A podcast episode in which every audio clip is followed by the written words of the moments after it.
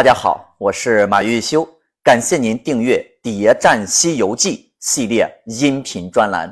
喜欢的朋友啊，点赞、转发、评论。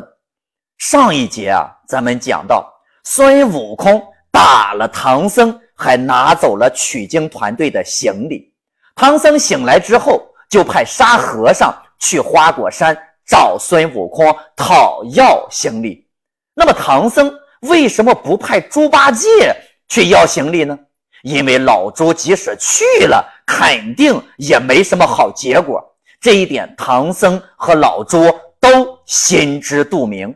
老沙一到花果山，就看到孙悟空正在念通关文牒。他还告诉老沙：“没有我，你们是到不了西天的；但是没有你们，俺老孙照样去取经。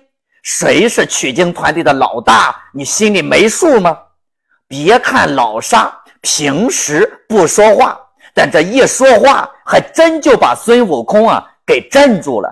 老沙说：“师兄，你别忘了，唐僧可是如来的二徒弟，我们的团队是唐僧取经团队，而不是孙悟空取经团队。没有了唐僧，佛祖是不会给你经书的。”孙悟空竟然说：“唐僧，我也有。”我不只有唐僧，我还有猪八戒、沙和尚呢。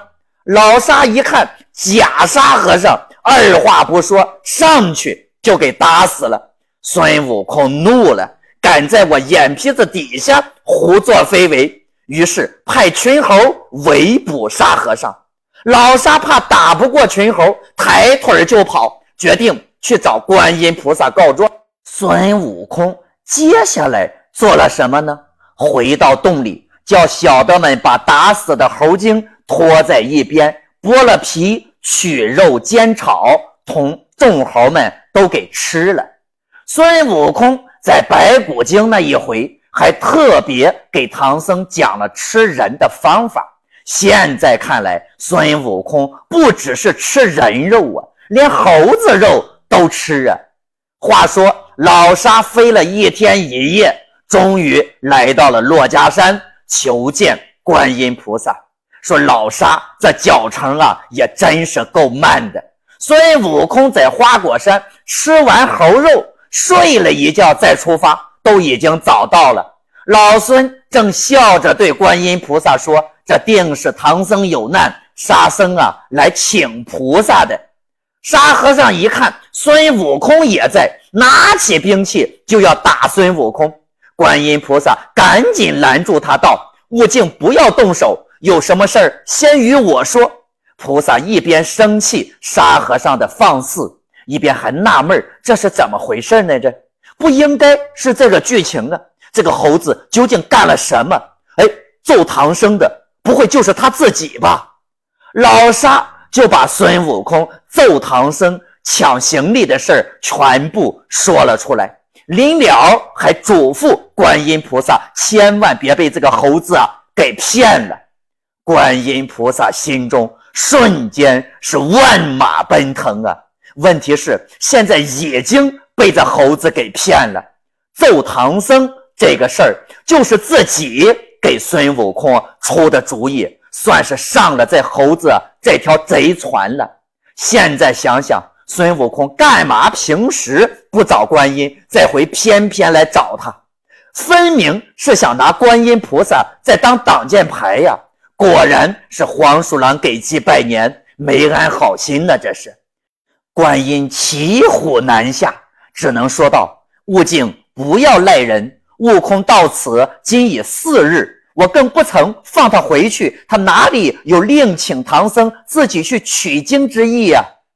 孙悟空没揍唐僧的唯一证人就是观音菩萨，观音菩萨撒谎了，为孙悟空做了伪证。沙和尚有点将信将疑，但又不能明着质疑观音。既然观音说孙悟空未曾离开，那假悟空现在在花果山，那一定得来个对峙才行。孙悟空速度快。本想自己先行一步，但沙和尚不同意，咱们必须得一块走，省得你骗我。等到花果山一看，果然有一个一模一样的美猴王，然后两个孙悟空就打了起来。这这究竟怎么回事？这是怎么会有两个美猴王呢？大家别忘了，孙悟空的独门秘籍是什么呀？大普会分身大法。他能变出六贼来打劫，那随便变出来一个一模一样的悟空和自己互殴，这还不是小事吗？这这个假悟空就是孙悟空在离开花果山去珞珈山的时候幻化的。如果连沙和尚都骗不过去，那这戏还有什么可演的呢？反正老沙是被糊弄住了。孙悟空让他赶紧回去找唐僧解释一下，揍他的不是俺老孙，是假的美猴王。我去找观音菩萨辨明正邪。孙悟空就是要把事儿啊给闹大，最后闹到如来佛祖那里去。观音菩萨已经在孙悟空这条船上了，是没有办法阻拦孙悟空的，非但不能阻拦。还要帮着孙悟空证明假悟空的存在。观音菩萨辨别孙悟空真假的方法也很简单，就是念紧箍咒，哪个不疼，哪个就是假的。然后呢，两个肯定都疼啊，两个都是孙悟空，肯定都疼啊。观音菩萨说没法辨别，就让他们呀去找玉帝辨明真假。到了天庭，玉皇大帝一听。两个孙悟空也是吓了一跳，就赶紧让托塔李天王用照妖镜来照。照妖镜中乃是两个孙悟空的影子。接下来玉帝做了什么呢？他是把两个猴子赶出殿外。大家注意哦，作者用的是“赶”这个字儿，在玉帝的眼里，这就是一场闹剧。自己要是参与进来，那才叫丢人呢！这不是被猴耍吗？这是，这是孙悟空自导自演的双簧戏呀！但是没有人会去主动捅破，因为不知道是谁在幕后指使的。观音都帮着孙悟空，让玉帝很搞不清楚幕后的状况。难道这是如来安排的吗？最好的态度就是我不表态。看看事件的发展再说。咱们看看两个孙悟空的表情，这大圣呵呵冷笑，那行者也是哈哈欢喜。按理来说，真的孙悟空此时应该难过，假的悟空应该高兴才对呀。这两个都笑呵呵的，是什么情况啊？那么接下来就是找唐僧分辨了。明明揍自己的就是孙悟空，但老沙非得说是假悟空。大家想想，唐僧此时是个什么心态？难道自己这顿揍就白挨了吗？唐僧能有什么办法分辨呀？和观音菩萨一样，也只能是念紧箍咒啊。结果可想而知，肯定还是一样。那下一步去哪儿呢？到地府查生死簿吧。但是生死簿早就被孙悟空给毁了呀！凡是猴鼠，竟无名号。就在此时，地藏王菩萨出面了，道：“且住，等我着谛听，与你听个真假。”谛听道：“怪名虽有，但我不能当面说破，又不能助力擒他。为什么不能当面说破呢？”谛听说道。当面说出，恐妖精恶发，骚扰宝殿，致令阴府不安。妖精神通与孙大圣无二，幽冥之神能有多少法力？故此不能擒拿。你听谛听，这话说的多不像话呀！哦，不能当面说出，是因为妖精的神通和孙悟空一般，说破了怕妖精翻脸。但是妖精翻脸怕什么呢？一起联手抓他不就行了吗？再说了，孙悟空不就在当场吗？他们两个能打个平手，你地府再帮帮忙，不就赢了吗？那么地府不能动手，谁能除得了他呢？谛听只说了句“佛法无边”，这就等于很自然的把问题引到了如来佛祖那边了。现在大家再想想，如果谛听当面说出眼前这两个猴子都是孙悟空的话，会是什么结果呢？孙悟空就被彻底的给毁了。不只是孙悟空啊，就连取经团队这个正义的组织，也因为巨大的丑闻不得不解散。徒弟都打师傅了，你还怎么好意思去取经呢？如果谛听捅破了真相，孙悟空肯定要翻脸。孙悟空到处找人辨别真假，为什么不直接上灵山找如来呢？因为他不敢去呀。直到地藏王菩萨的出现，地藏王菩萨为什么会出现呢？就是得到了如来的法旨，别让猴子再闹了，你呀，赶紧出面给他帮帮忙，圆圆场，让他呀上我这儿来。于是才有了刚才我们说的这一出，谛听和地藏王菩萨就是在演双簧戏。现在我们来聊一下，为什么会有真假美猴王这一出戏呢？灵山是一家已经上市了的大型娱乐集团，如来是集团的老总，观音是部门经理，手下管理着一个关系到集团命运的大项目——唐僧取经，目的就是为了要捧红唐僧这个艺人。为集团未来拍大电影做准备。